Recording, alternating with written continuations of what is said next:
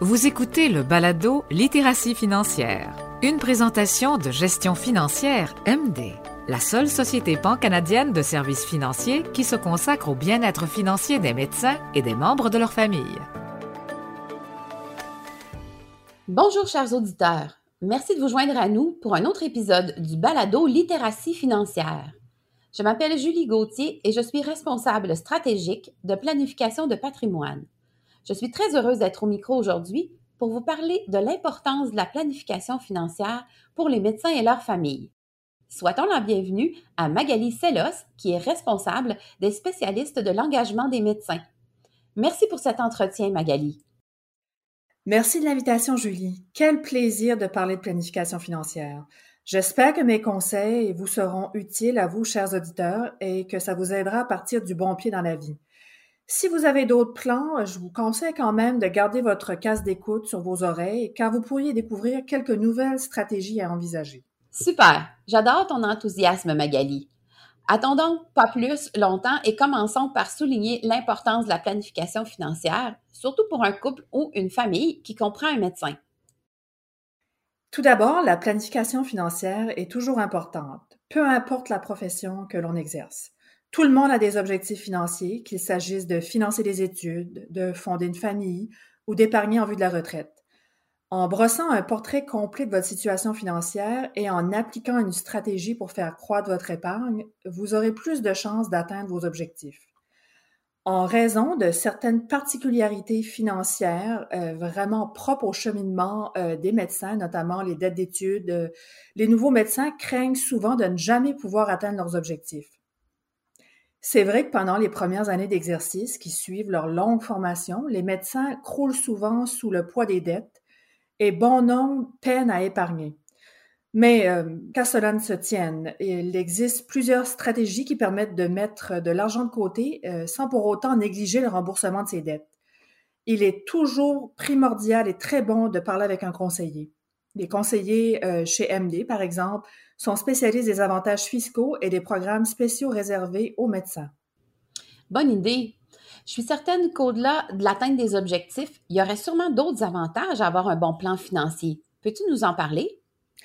Bien sûr. En fait, euh, prendre soin de ses finances, c'est aussi prendre soin de soi.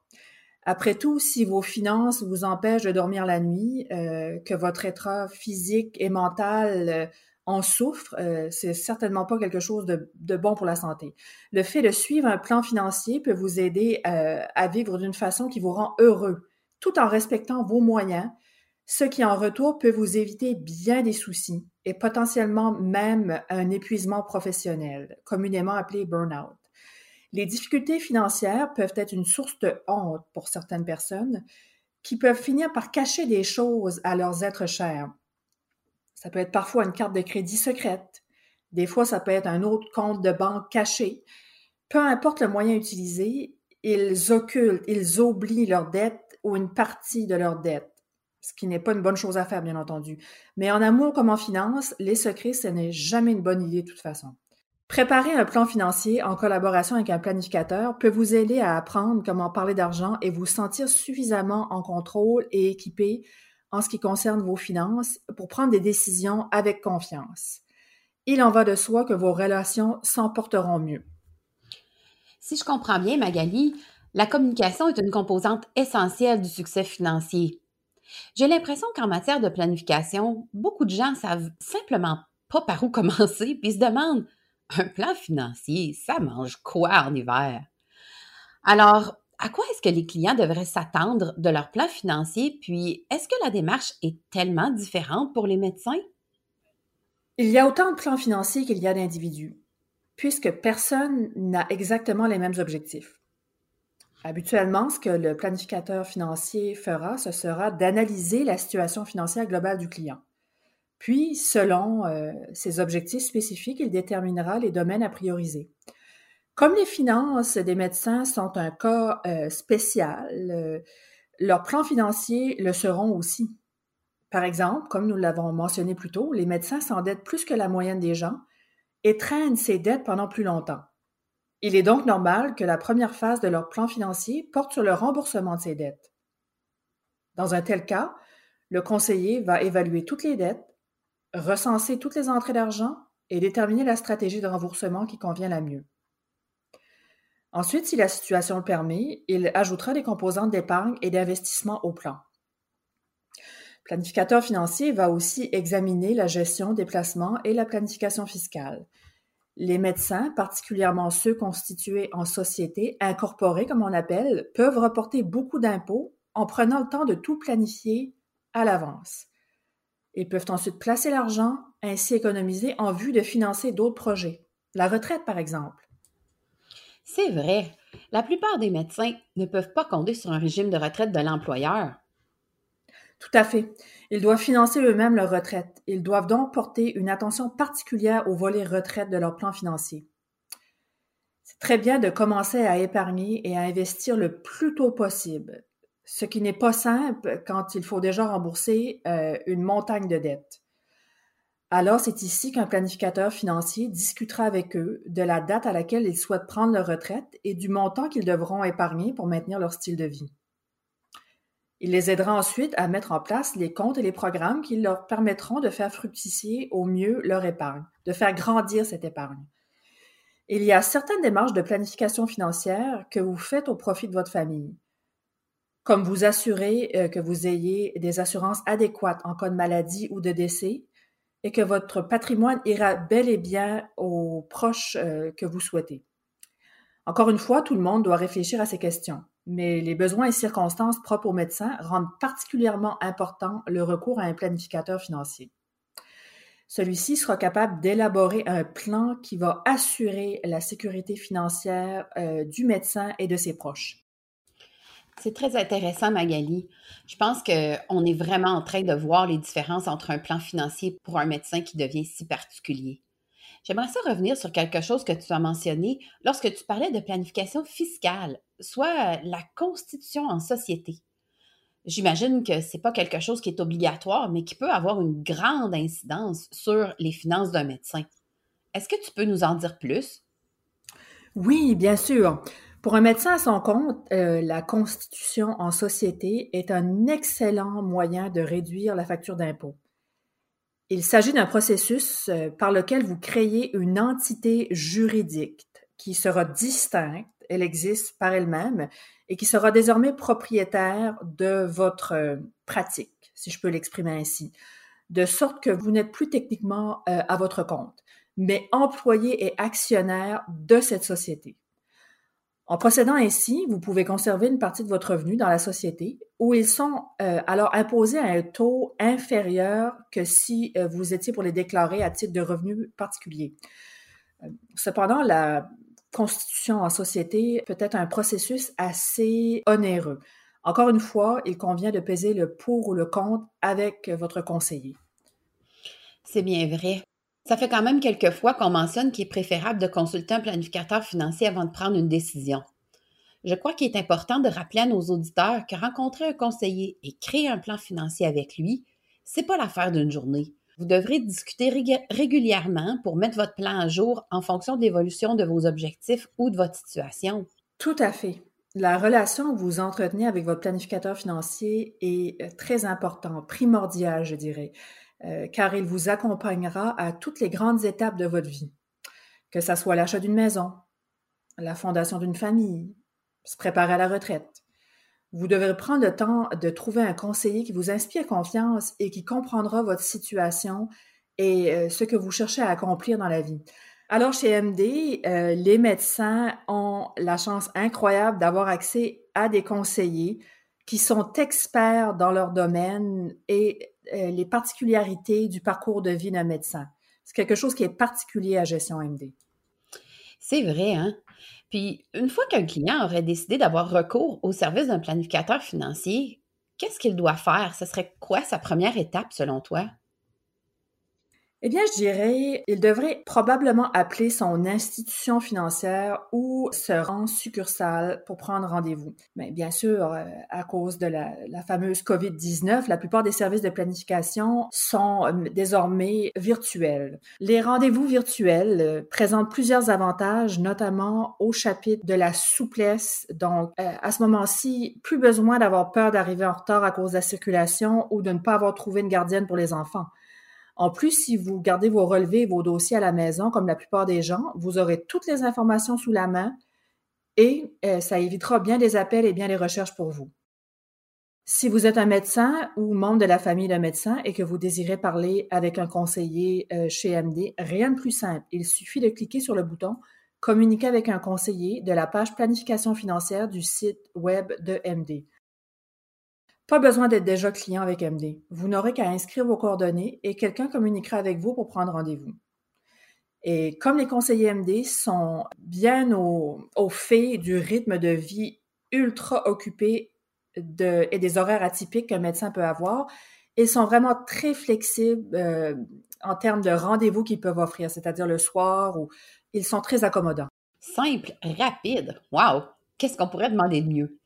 Bon, Qu'est-ce qu'on pourrait dire à un futur médecin qui nous écoute et qui décide de fonder une famille avec sa conjointe au moment d'entamer la résidence?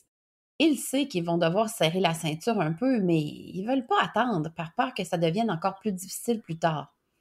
Est-ce que le salaire de la conjointe devrait suffire à couvrir leurs frais de subsistance? Mais ils ne réussiront pas à épargner. C'est une situation où ils souhaitent rencontrer un, un planificateur financier pour que cette personne-là les aide à trouver des bonnes façons de faire. Magali, comment ce conseiller va-t-il s'y prendre pour évaluer la situation de ce futur médecin? Et quels sont des exemples de stratégies qui pourraient être proposées? Voyons voir. Euh, je vais vous expliquer.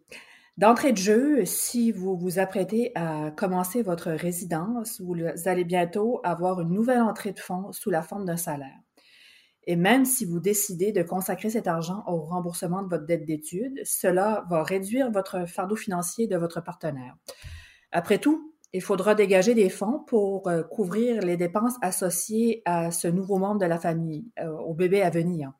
Alors, selon les montants que vous gagnez, votre planificateur financier pourra vous recommander d'effectuer une partie de votre salaire, d'affecter, pardon, une partie de votre salaire au remboursement de vos dettes et d'investir le reste. En plus, la résidence est souvent euh, le seul moment de la carrière de médecin où vous percevrez un salaire et serez admissible à divers avantages, notamment un congé payé en vertu de l'assurance emploi.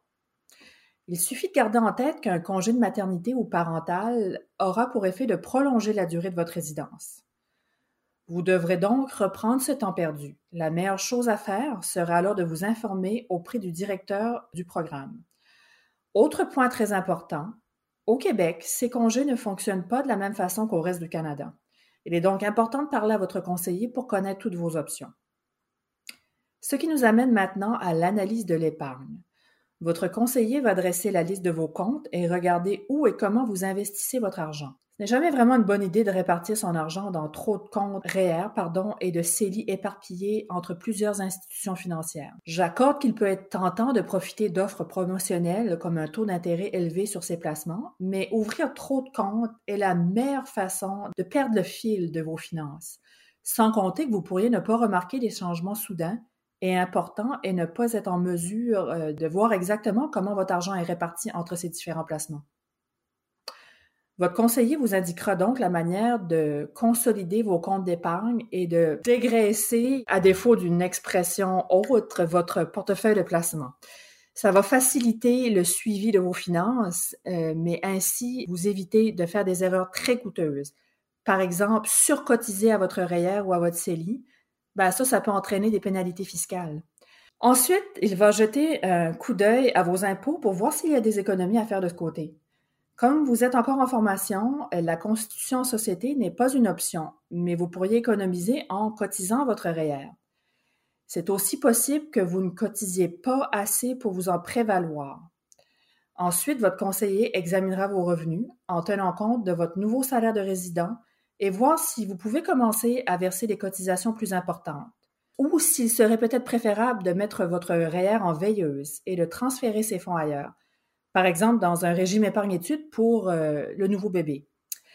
Lorsque vous ouvrez un nouveau régime épargne-études, vos cotisations sont admissibles à diverses subventions gouvernementales, y compris la subvention canadienne pour l'épargne-études de 20% De plus, si votre famille est considérée à faible revenu, en guillemets, vous pourriez être admissible à encore plus de fonds. Je pourrais vous expliquer en détail le fonctionnement des régimes épargne-études et toutes les conditions à remplir, Mais ici, l'essentiel, c'est que votre conseiller vous indiquera le meilleur moment pour y transférer euh, vos fonds. Vous pourrez discuter de tout cela avec le conseiller financier. Rappelez-vous également, euh, il ne s'agira pas d'une rencontre unique pour régler tous vos problèmes en une seule fois. Votre planificateur financier continuera à vous suivre pour continuer à dresser un tableau plus clair et un parcours de vos finances au fur et à mesure que vous vous approchez de vos objectifs. Il pourrait par exemple y avoir une rencontre quand vous décidez de fonder votre famille et certaines choses que vous devrez mettre en place à ce niveau. Puis une autre réunion lorsque vous aurez commencé à gagner votre salaire de résident et que vous saurez exactement à quoi ressemblent vos nouvelles rentrées d'argent. Un autre, possiblement lorsque vous approcherez de l'arrivée euh, de bébé pour assurer que vous ayez suffisamment de fonds en place pour les dépenses immédiates. Et ainsi de suite. C'est une démarche en continu, mais votre conseiller est là pour vous accompagner, euh, vous prendre par la main à chaque étape. Excellent. Je pense qu'on comprend maintenant beaucoup mieux avec cet exemple l'idée du processus. Ça fait pas mal le tour de ce qu'on voulait parler aujourd'hui. Mais avant de conclure, est-ce que tu as un dernier conseil pour nos auditeurs? Oui, bien entendu. En fait, il faut retenir une chose de l'épisode d'aujourd'hui, euh, c'est que la planification financière est une démarche conçue pour vous aider. Parler de finances et se projeter dans l'avenir, ça peut être stressant. Mm, et vous pourriez vous sentir dépassé par les événements. Mais plus vous en parlerez et plus vous maîtriserez ces concepts, euh, ça va vous rassurer, ça va mieux euh, vous permettre de partir euh, dans la vie. Éventuellement, vous aurez la confiance nécessaire pour prendre des bonnes décisions en temps opportun. C'est l'objectif de cette série de balados, vous transmettre la littératie financière. Autre chose à considérer, faites confiance à votre planificateur financier. C'est un professionnel. Il connaît toutes les ressources, les stratégies et les produits nécessaires pour monter le meilleur plan à chaque étape de votre parcours. Posez-lui toutes les questions que vous souhaitez. Appelez-le lorsque quelque chose change dans votre vie, mais surtout, sachez qu'il se soucie réellement de vous. Il a vraiment votre intérêt à cœur. Enfin, ce n'est pas parce que vous avez un plan financier que votre vie est tracée d'avance. En fait, c'est le contraire. Votre plan financier vous donne la liberté de jouir de tous les autres aspects de votre vie parce que vous savez exactement où va votre argent. Ça vous donne une tranquillité d'esprit. Et en cas de besoin, il suffit d'un coup de fil à votre conseiller et euh, pour permettre d'ajuster le plan dépendamment des événements qui peuvent survenir dans votre vie ou d'un changement d'objectif. Fantastique. Magali, merci encore d'être venue nous parler aujourd'hui. Tu as donné plein de bons conseils à nos auditeurs qui ont maintenant matière à réflexion. Ben, merci pour l'invitation, merci infiniment. J'ai adoré l'expérience et euh, j'espère avoir pu euh, rassurer un peu les, futurs médecins qui nous écoutaient. Vous allez voir, ça va, ça va très bien aller. Si c'était euh, impossible à résoudre, personne ne serait médecin ou n'entreprendrait de telles études. Donc, nous sommes là pour vous accompagner. Tout à fait. Un grand merci à nos auditeurs. Ces épisodes passent toujours trop vite. J'espère que vous serez encore des nôtres la prochaine fois et d'ici là, bonne chance dans votre parcours professionnel et financier. Au revoir. Vous venez d'écouter le balado Littératie financière, une présentation de gestion financière MD. Pour plus d'informations ou pour trouver un conseiller, visitez le md.ca.